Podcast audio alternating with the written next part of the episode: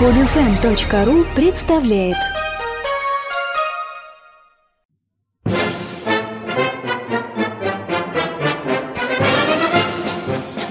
Здравия желаю, уважаемые дамы и господа. Здравствуйте, уважаемые слушатели. В добрых военных традициях вы слушаете подкаст «Армейские воспоминания» и у микрофона его ведущие. Мик и Пашко, офицеры в запасе. А сегодня мы представляем вашему вниманию третий подкаст из серии «Армейское перо». Литературное произведение, которое мы сегодня озвучим, принадлежит Сергею Казиникову. И называется оно «Мочить в сортире». Почти по Путину. Стоит заметить, что Сергей, как и предыдущие авторы рассказов, озвученных в рубрике «Армейское перо», и, чтобы помнили, не понаслышке знает об армии. Он был призван, отслужил два года и был демобилизован в запас. Все авторские права принадлежат Сергею Казиннику. Мы же просто отметим, что рассказ написан специально для подкаста «Армейские воспоминания» и любезно был разрешен автором к публикации в виде подкаст-постановки. Тягаться с профессионалами радиопостановок мы не будем – Просто предоставим вашему вниманию нашу версию армейских произведений. Начинаем.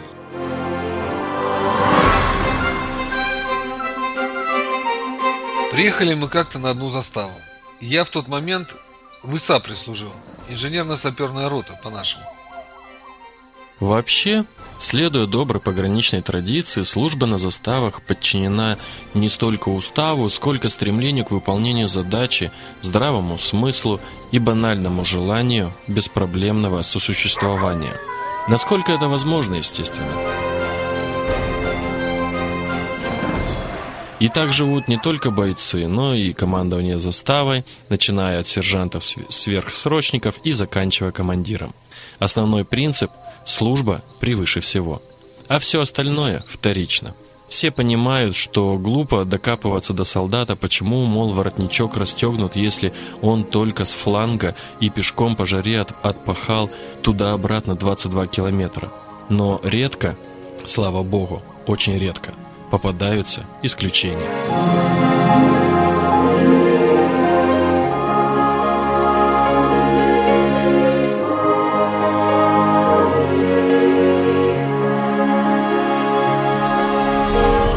вот приехали мы на заставу новую систему ставить. Ну, это такой Г или Т-образный забор с колючей проволокой, если кто не знает. Бывает еще сеткой. Но не суть. Просто если на каком-то участке старую систему сняли, то новую нельзя поставить завтра или потом как-нибудь. В границе-то дыр не должно быть. И, соответственно, пока не доделаешь, обратно не вернешься. И вот мы возвращаемся вечером, уставшие, грязные как черти и просто такие жутко голодные. Проползли в кубрик, помылись, переоделись, в порядок себя привели и выдвинулись на заставскую столовую. А на подходе нас перехватывает прапорщик. Молоденький такой, борзый. Нас увидел, демонстративно остановился, вытянулся. Не принято это на границе, но мы как-то тоже приосанились, переглянувшись и, и приближаясь к нему, отдаем честь. Он в ответ козыряет и сразу спрашивает. Куда? Ужинать и обедать одновременно, товарищ прапорщик. Отвечаем. Вы что, бойцы, Совсем распоясались? Прием пищи заканчивается в 20.00, а сейчас времени сколько? 21.30. Отвечаем. Ну, мы же не отдыхали, мы систему ставили. А это ваша проблема. Отвечает эта уставная крыса. На заставе есть распорядок. Вне его могут питаться только наряды, а вы не они. Посему кругом марш!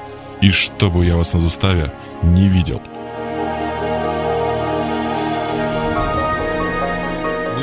конечно, офигели, развернулись и ушли. А кушать-то хочется. Желудки уже к позвоночникам прилипли. С самого завтрака и после 12-часового рабочего дня на свежем лесном воздухе во рту маковой росинки не было. Пойду просочусь в столовку. Говорю я. И пошел. Осторожно, не напрямую, а через подхоз. Добрался незамеченным. Дежурки киваю знакомым и уточняю, где повар. У себя. Говорят, но при этом смотрят грустно и сочувствующе. Ладно, идем сразу на кухню и с порога. Что за хрень? Спрашиваю. На что здесь, голодом решили уморить? Ничего не могу поделать. Отвечает ефрейтор-повар. Жратва уже порционно разнесена. Старшиной заставы посчитано. Ключи от хлеборезки у него же. Так что извините. Это тот хмырь-то, прапорщик молодой? Спрашиваю. О, уже познакомились. Сами от него стонем. Садист и идиот. Пытается нас по уставу жить заставить. Ну, дальнейший диалог пересказывать смысла не имеет, так как этой репликой суть уже была сказана. Максимум, что смог добиться, так это обещание, что через 20 минут и на 10 минут, соответственно, картофелехранилище будет открыто. Вы не представляете, какой божественный вкус может быть у простой картошки, жареной без соли на солидоле.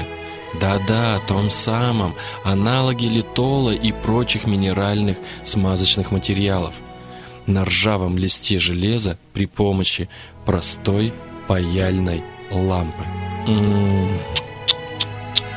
Фуагра отдыхает.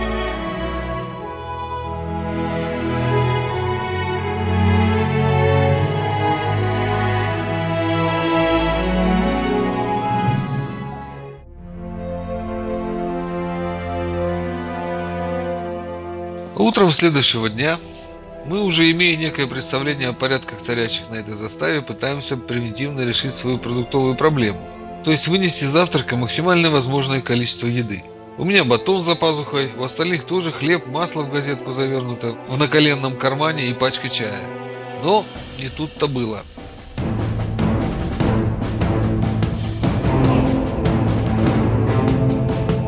Стоять! Встречает нас на выходе из столовки этот хмырь. Это что? Молчим. Так. Кру! Гу! Все оставить вон отсюда. Ефрейтор Переходько. Это уже он повара орет. За разбазаривание продуктов питания три наряда вне очереди. Да, подставили пацана.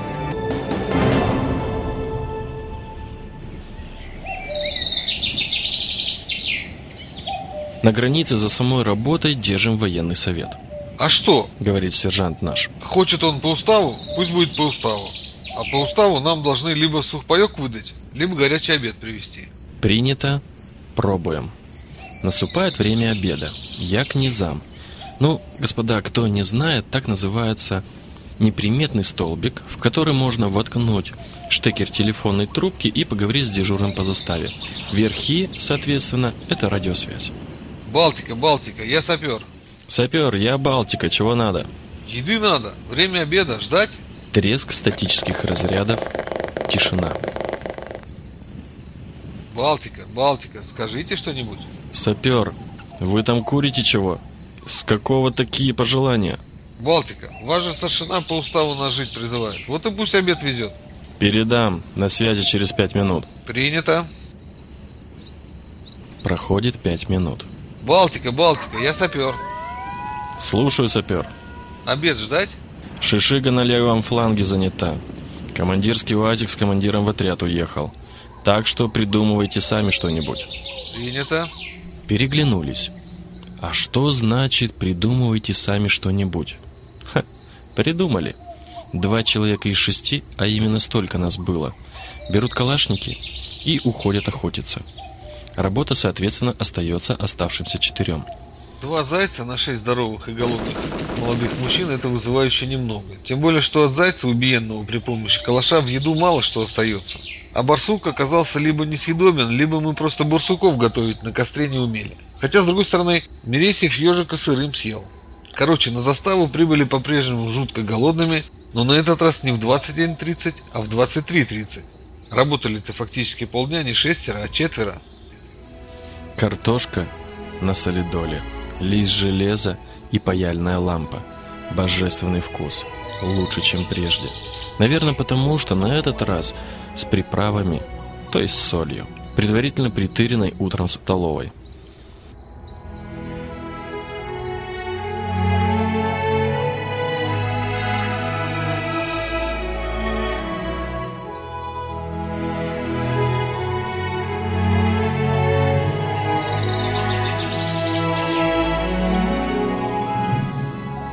Третий день не особо отличался от второго, за исключением того, что заяц был один. Четвертый день по-прежнему не задался. Вымогательство сухпайка успехом не увенчалось, так как оказалось, что при командированном не положено. Шишига опять была занята на левом фланге, а, Ози, а Уазик куда-то уехал. Зайцы оказались умнее, чем можно было предположить, и временно сменили место дислокации. А вот раненая косуля ушла к полякам, а преследовать ее там мы по понятным причинам не рискнули.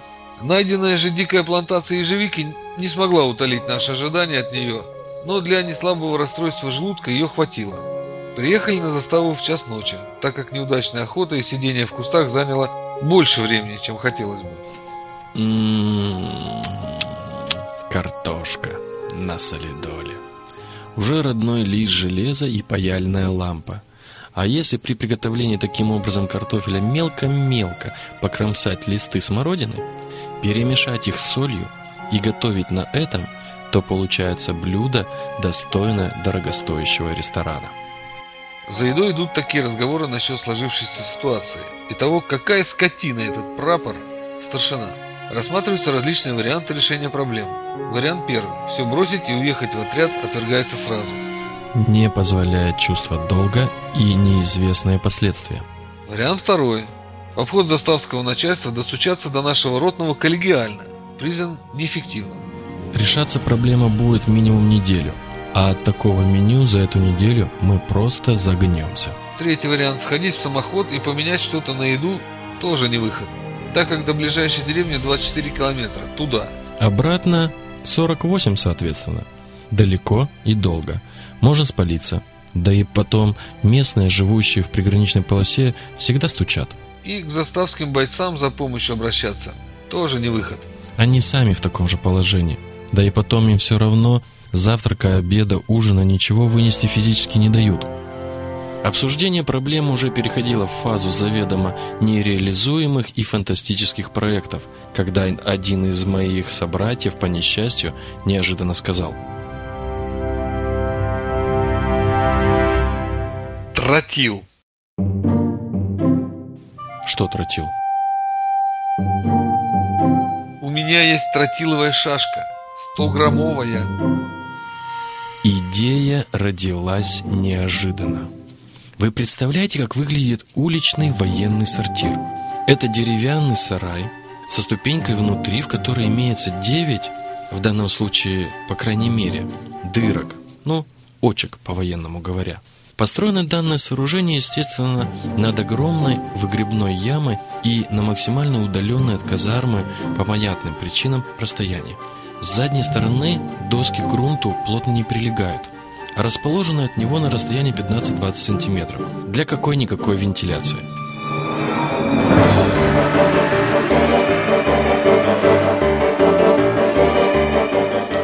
Следующего дня, еще до завтрака, старшина направился на обозначенный объект с известной целью. Но там его ждала засада. Только он снял штаны и в позе орла пристроился над очком, как где-то внизу, под ним, в коричневой жиже, раздалось.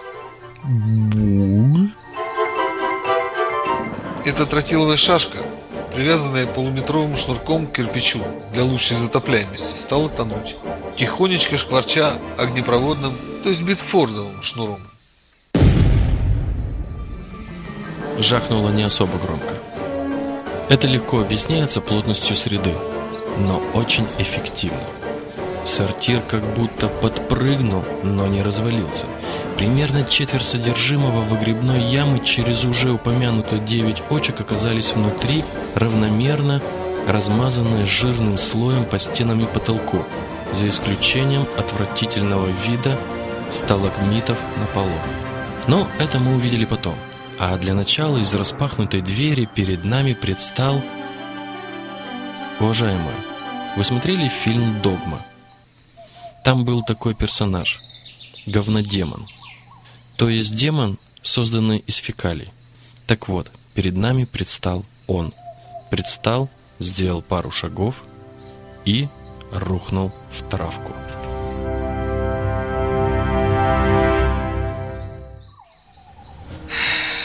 Разбирательство, примчавшегося в течение часа и продолжавшего неделю особого отдела, установило, что, скорее всего, пострадавший сам виноват, так как предположительно что-то взрывоопасное уронил в очко сортира.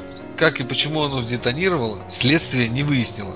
Всем личным составом заставы он характеризовался как неадекватный и чересчур жесткий, а когда при досмотре, ну, то есть обыске, его коптерки и жилой комнаты обнаружили неучтенных более десяток РГДшек, какое-то фантастическое количество патронов КК и ПМ, парочку списанных и якобы уничтоженных со спиленными номерами СКСов, то все стало на свои места.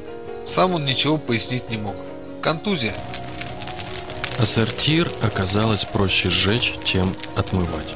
Чуть-чуть напалма, два дня работы, и на его месте стоял новенький, пахнущий свежей, струганной сосной туалет. А прапорщик этот комиссоваться отказался. И, выйдя из госпиталя, перевелся из пограничных войск во внутренние войска.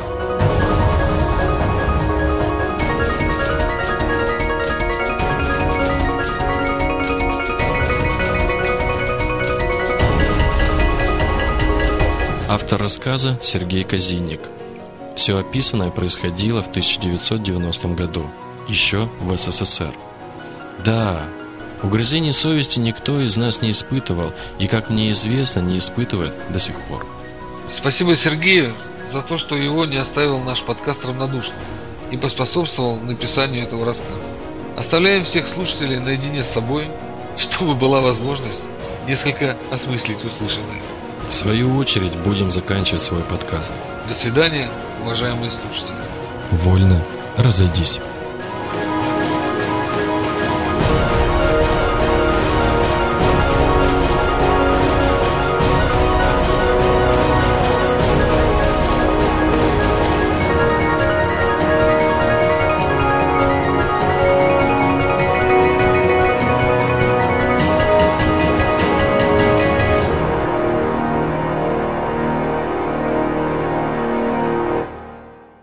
Скачать другие выпуски этой программы и оставить комментарии вы можете на podfm.ru.